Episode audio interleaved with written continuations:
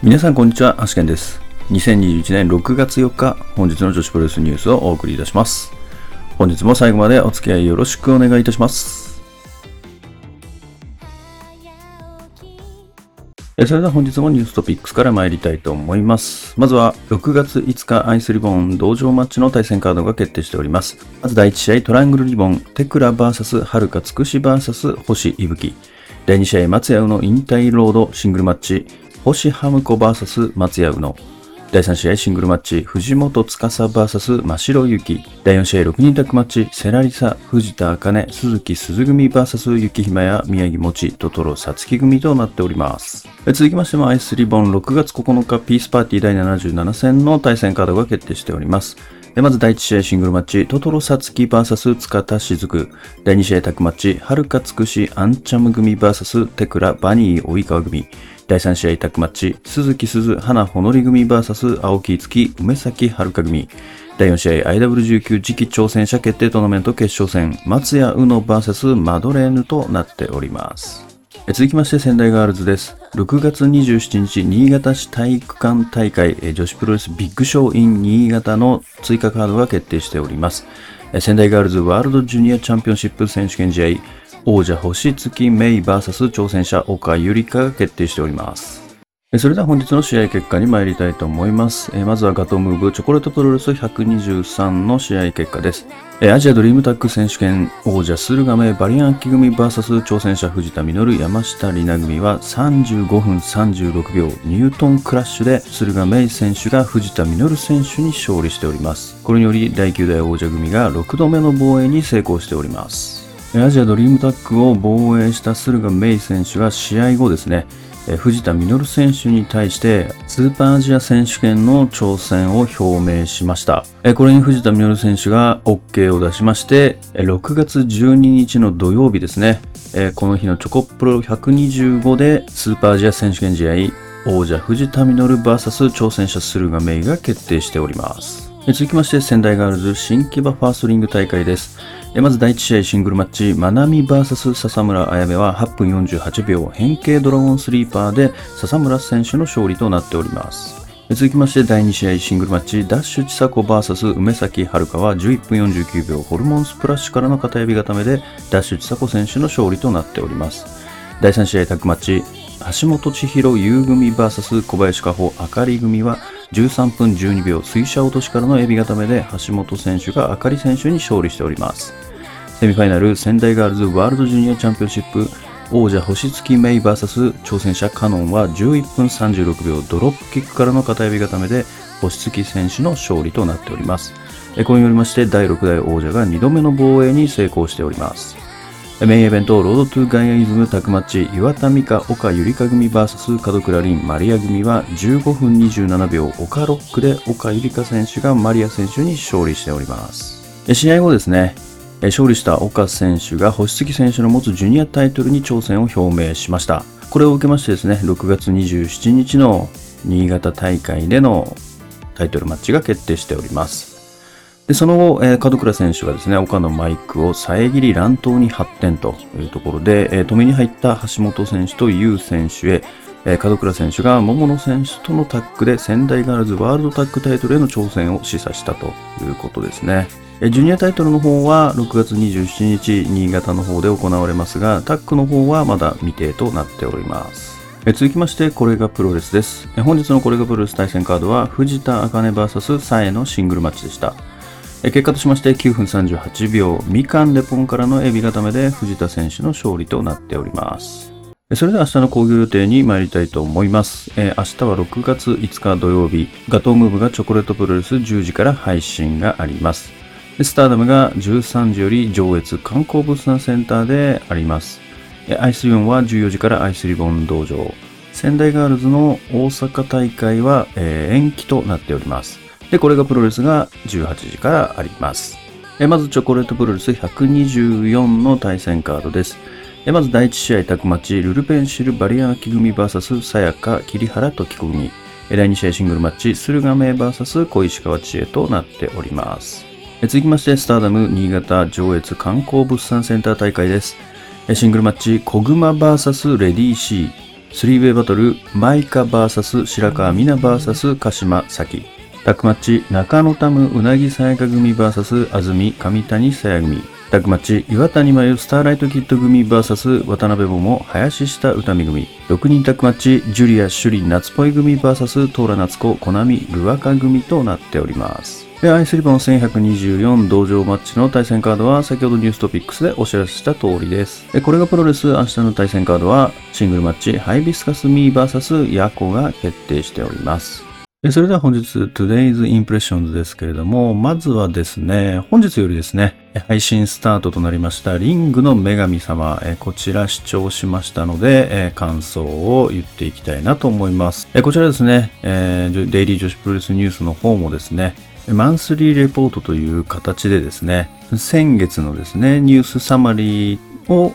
まあ、お送りするような形で、えー、提供させていただいております。で、今回この配信でもですね、間の休憩の時に、流されるような形で、流していただきました。本当にありがとうございました。でですね、えっと、今月で終わらせる気は特にないので、えっと、来月もですね、引き続きよろしくお願いしたいなと思っております。でですね、えー、リングの女神様の方なんですけれども、まずですね、ちょっと、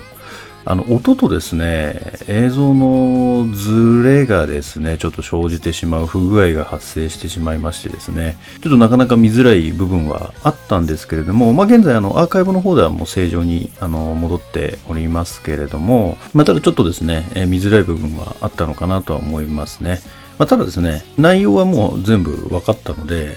非常に楽しめましたね。あの、マスターのですね、ちょっとこう、ボケた感じとかが なんか微妙にこう、ツボをついてきてましてですね、高橋七選手とか、結構喜んでましたね。喜んでたのか 結構楽しんでたのかなと思いますね。いや、なかなかどうしてですね、この1回目の時は、ちょっといきなりすぎて、あの、なんかとっつきにくかったんですけど、まあ、あとちょっと進行の方もですね、えー、ちょまだ慣れてないところとかもまたあったのかなと思ったんですけども、今回その本配信でかなり改善されてましてですね、非常にこのマスターとですね、この常連客 T でしたっけね、えー、常連客 T が結構面白いことを言うというか、ちょっと若干天然な部分もあったりとかしてですね、あのゲストの選手をこうちょっと喜ばせるようなところも、喜ばせるのか 笑われてるのかちょっとわかんないですけど、いや、その辺結構楽しかったですね。いや、マスターがまさか格闘技経験ありだとはちょっと思わなかったですね。かなり面白かったですね。で、肝心のですね、そのゲストのですね、トーク内容なんですけれども、結構ですね、本当に深掘りされててですね、あのファンにとってはまあ面白いような内容だったんじゃないかなと思いますね。なんかラウェイの裏側だったりとか、まあ、なかなかね、あのラウェイの話とかってしないと思うんですよね。結構あれ前ですもんね。あれ自分も見に行ったんですけどね、ラウェイの時は。まあ、中島リサ選手のそのセコンドのね、えー、ラウェイのセコンドの体験だったりとか、そういう話だったりとか、結構ですね、他ではなんか聞けないようなところが結構あったのかなと思いましたね。で、まあ過去のことからですね、まあ今後の直近のですね、試合とかに絡めた形で、まあちょっと過去を振り返ったりだったりとか、まあそういうようなところもありましてですね、プロレス的に見て、まあ、あの点を線にするというか、そういう形で見れるような工夫もあったのかなと思いますね。いや、この七さんと、やっぱり中島理沙選手、もうかなり気さくなんでね、すごい、あの、和気あいあいとした雰囲気でですね、まあ楽しそうな感じでやってたのがすごく印象的でしたね。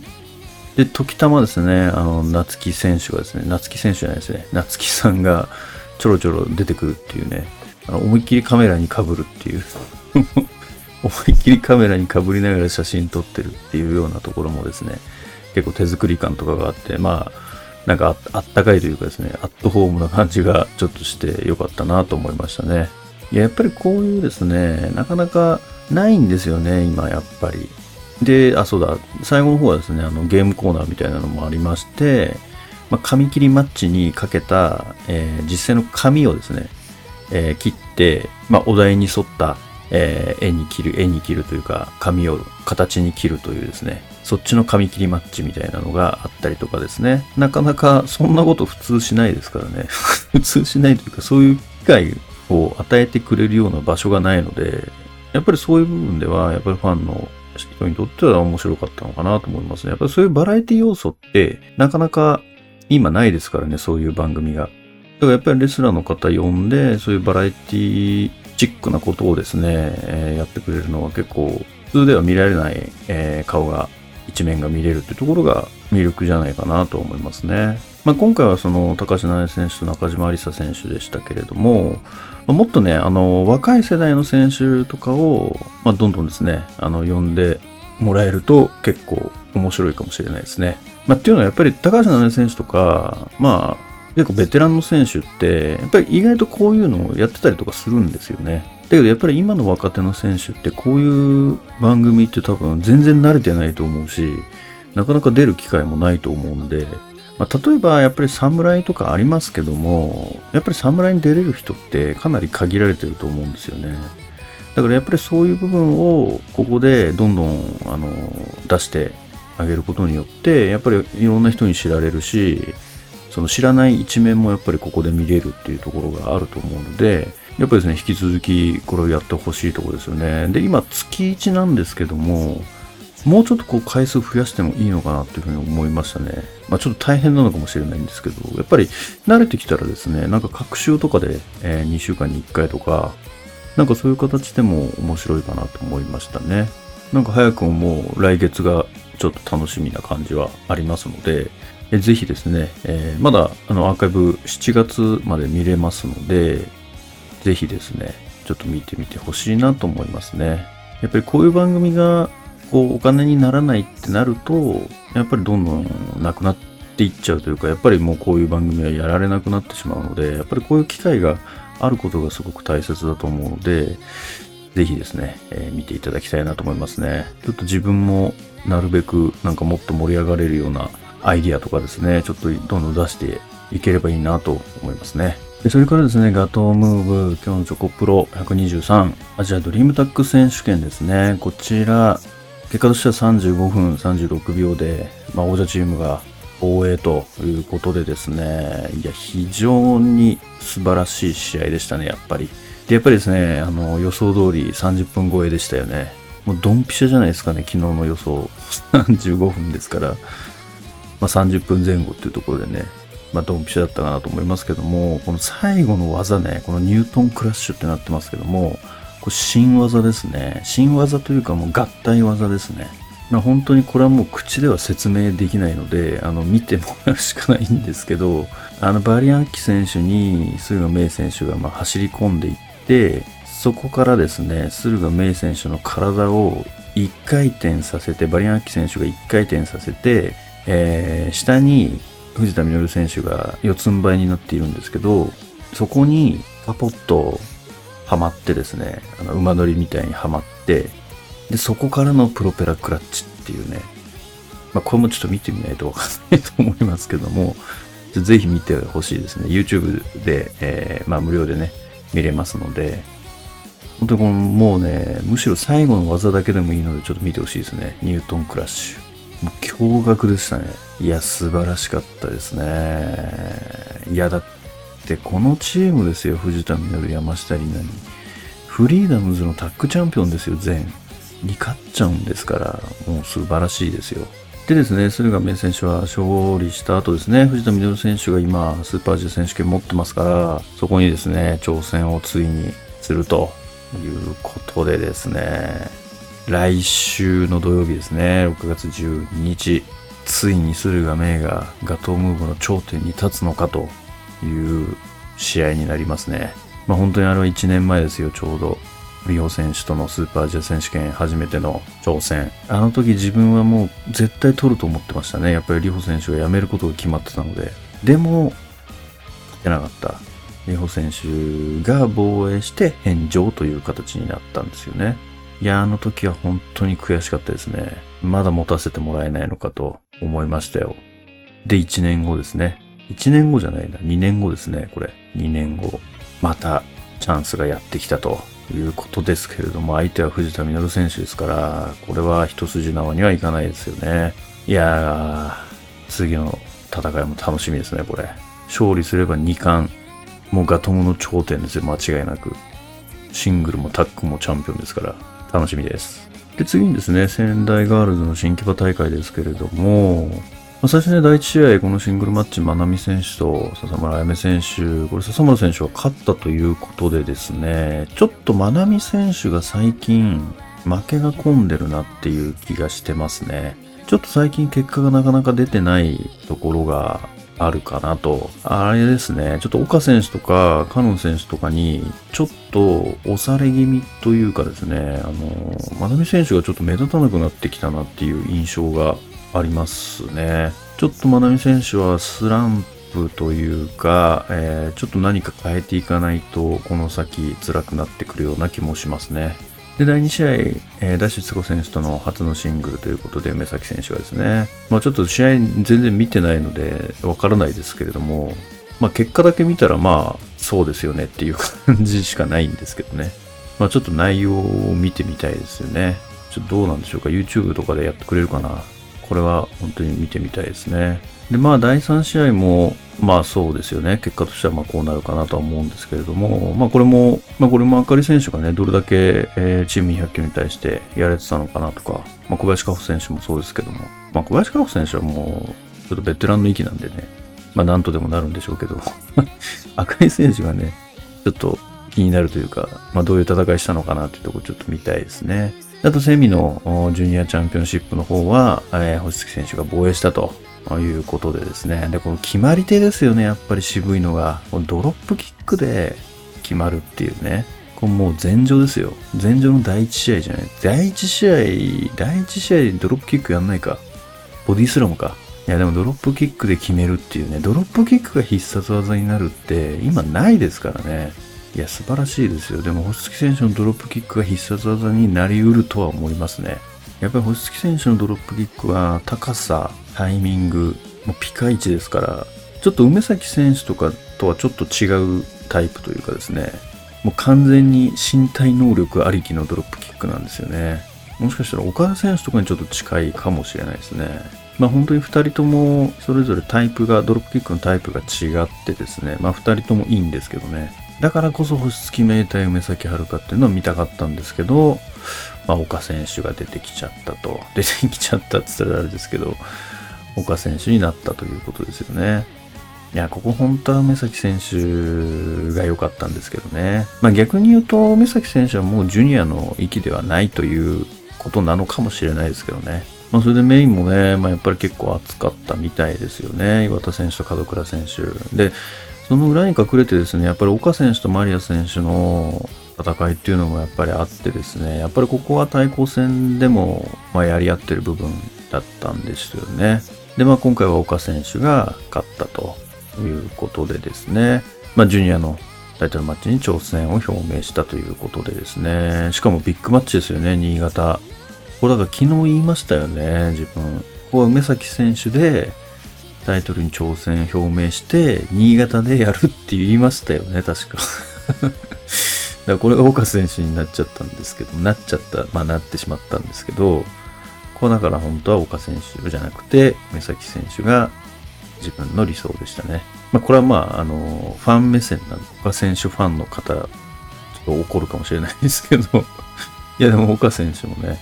やっぱり最近結果が本当についてきてますからね、負けん気もかなり強いんですよね、岡選手って。本当に。だからすごい、あの、星月選手に対してもかなり、やっぱりマーベラスっていうところもありますし、他団体に今、自分の団体のベルトが流出してるっていう部分もあるでしょうから、やっぱり並々ならぬですね、ここは受け継いでいくかなと思いますけどね。しかもビッグマッチですから、新潟の。まあ、戦場の年間のビッグマッチって言ったらここが一番ですからね。まあ、かなり燃えてるでしょうね。司法奪還ですね。まあ、そういう意味では確かに他団体同士の梅崎選手と星月選手ってのはちょっと考えられないか。よく考えたらそうですね。まあでもちょっと星月選手と梅崎選手の試合は、まあもうタイトルマッチじゃなくてもいいので、どこかでやってほしいなと思いますけどね。これかなりゴールデンカードなんですよ、これも。ゴールデンカードですね。もう未来のメインイベントですね。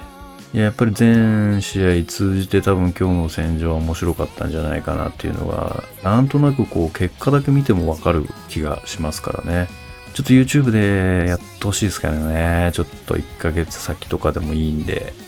お願いしたいですね。それでは本日の女子プロレスニュースはここまでとしたいと思います。もしこのニュースが良かったと思いましたら、高評価やいいねをお願いいたします。また毎日ニュースの方更新しておりますので、ぜひチャンネル登録やフォローの方もよろしくお願いいたします。それではまた明日最後までお付き合いいただきましてありがとうございました。